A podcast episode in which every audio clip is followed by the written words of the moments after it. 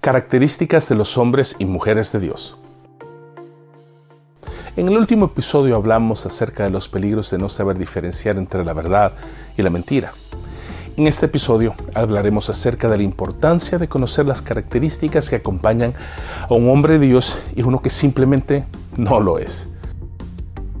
Comencemos con el caso de Moisés. Cuando Moisés bajó del monte Sinaí después de haber pasado más de 40 días en la presencia de Dios, así como lo describe Éxodo 19, él escuchó el caos que había en medio del campamento del pueblo de Israel.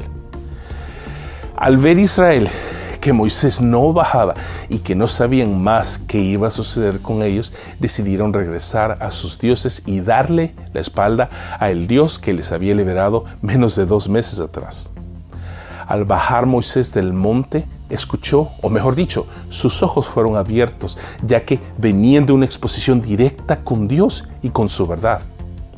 Fue así, o en ese momento, que pudo ver lo que había estado frente a sus ojos todo este tiempo. ¿El que es? se preguntará. Fácil, la idolatría de Israel.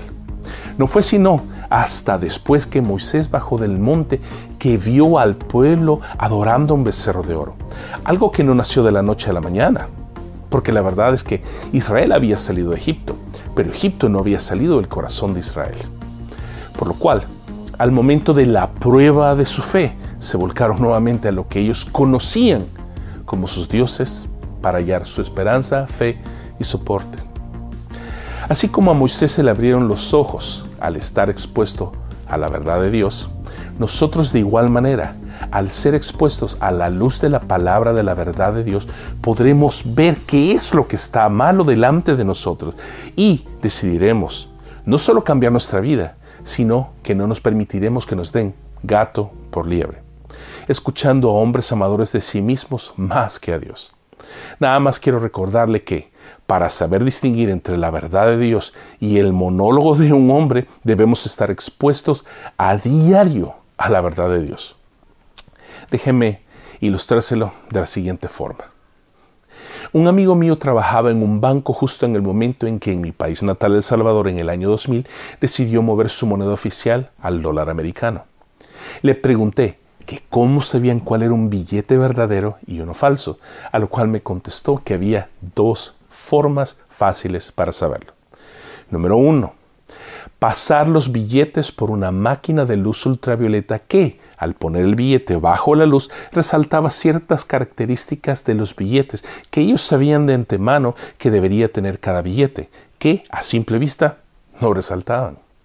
Y, número dos, muy importante, pasaron por un entrenamiento de meses y meses en los que pusieron a cada uno a contar billetes verdaderos por horas y horas y horas todos los días.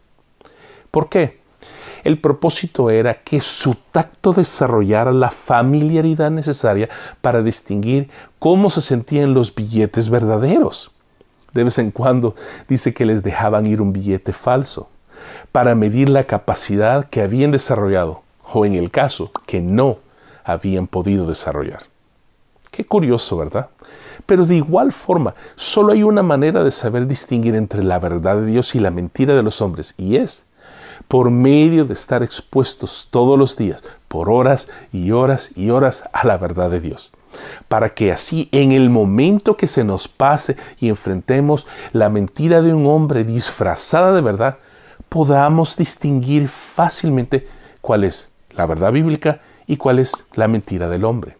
Por lo consiguiente podemos ver lo que nos dice el profeta Jeremías refiriéndose al ejemplo que debemos seguir de los hombres de Dios. Dice así, Jeremías 17, leo del versículo 9 al 10. Engañoso es el corazón más que todas las cosas, y perverso. ¿Quién las conocerá? Yo Jehová que escudriño la mente y pruebo el corazón para dar a cada uno según su camino, según el fruto de sus obras. No podemos confiar en nuestra corazonada o en lo que creo que dice, o mucho menos mi interpretación de lo que leí en cuanto a la palabra de Dios, ya que, así como leímos, engañoso es el corazón más que todas las cosas. Ahora, si Dios escudriña la mente y el corazón de los hombres, podemos establecer lo que dice la porción de Jeremías como de la siguiente forma. Las pruebas y las dificultades son permitidas por Dios para poder extraer de nosotros lo que hay adentro. Es decir, me refiero a los frutos. El apóstol Mateo lo dice de la siguiente forma en Mateo 7 del 15 al 20. Cuídense de los mentirosos que dicen que hablan de parte de Dios. Se presentan ante ustedes tan inofensivos como una oveja, pero en realidad son tan peligrosos como un lobo feroz. Ustedes los podrán reconocer, pues no hacen nada bueno. En esta parte la Reina Valera 60 lo dice así, por sus frutos los conoceréis. Sigo leyendo. Son como las espinas que solo te hieren. El árbol bueno solo produce buenos frutos y el árbol malo solo produce frutos malos. El árbol que no da buenos frutos se corta y se quema. Así que ustedes reconocerán a estos mentirosos por el mal que hacen. Nuevamente la Reina Valera 60 lo dice así. Así que por sus frutos los conoceréis. Es decir, por sus acciones y por su conducta conoceremos quién es y quién no es un verdadero maestro o maestra de la palabra. Entonces, llego a este punto nuevamente y formulo la pregunta, ¿cuáles son las características de los hombres y las mujeres de Dios?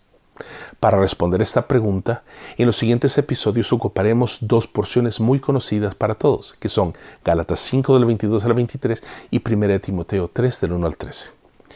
Empecemos en esta ocasión con Gálatas 5 del 22 al 23.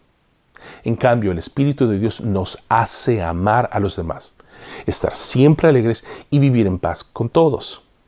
Nos hace ser pacientes y amables y tratar bien a los demás tener confianza en Dios, ser humildes y saber controlar nuestros malos deseos. No hay ley que esté en contra de todo esto. Según lo que el apóstol Pablo dice en Gálatas, estas son seis de las características mínimas que debemos esperar de un cristiano, pero también de un hombre o mujer que se dice ser enviado por Dios y que desean liderar o estar al frente de nuestras iglesias. Los primeros frutos, ¿qué se esperan de un líder que es guiado por el Espíritu de Dios? Son Número uno, amar a los demás. Dos, estar alegre en todo tiempo. Número tres, vivir en paz con los demás. Cuatro, confiar en Dios en medio de la dificultad. Cinco, ser de actitud y corazón humilde. Y finalmente, número seis, tener autocontrol. Es decir, controlarnos de no hacer, decir y actuar de forma inapropiada delante de Dios y de los hombres.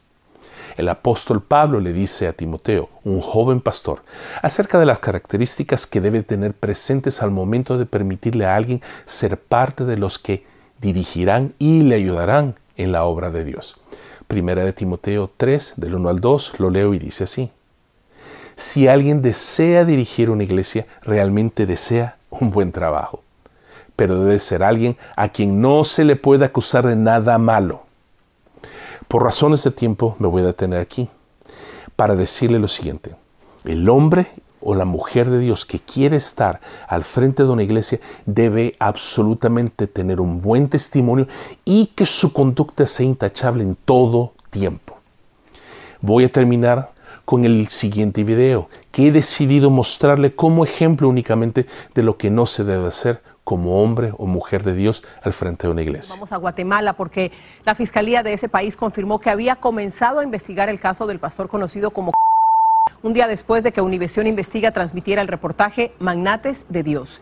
El caso se asignó a la Fiscalía contra el lavado de dinero u otros activos. Erika Porras nos informa desde Ciudad de Guatemala.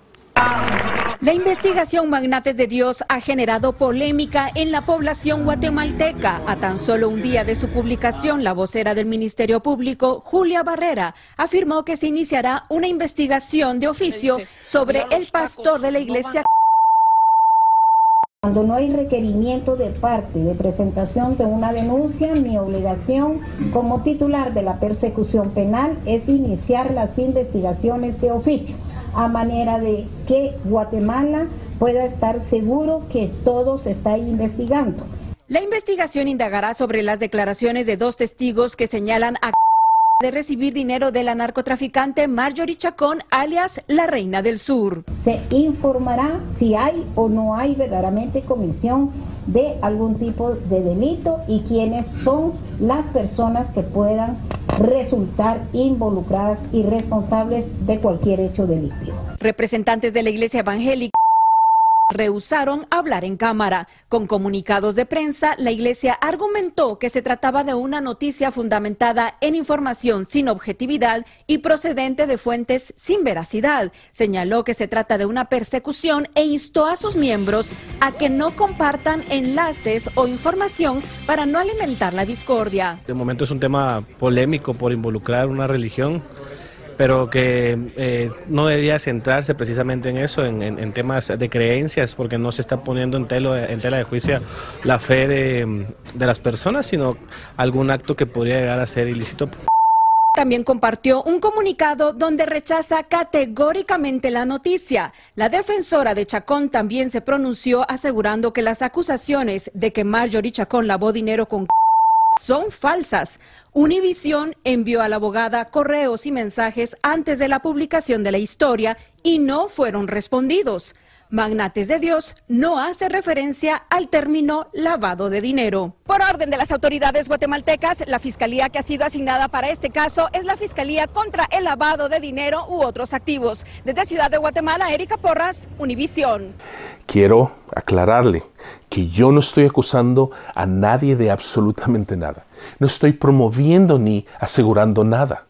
Al mostrarle este video, lo único que quiero apuntar es un ejemplo de cómo un pastor y líder cristiano no se puede dar el lujo de ponerse en esta posición de que duden de su integridad financiera. Y quiero recordarnos lo que la Biblia dice, y leo nuevamente 1 Timoteo 3.2. Debe ser alguien a quien no se le pueda acusar de nada malo. Quiero apuntar, nada más que el permitirse el lujo que lo llamen directamente del gobierno a una auditoría por relacionarlo con el narcotráfico arruina no solamente su imagen como persona, pero sobre todo mancha el sacrificio y el dulce nombre del Evangelio de Jesucristo. ¿Puedo decir que este pastor es un hombre de Dios?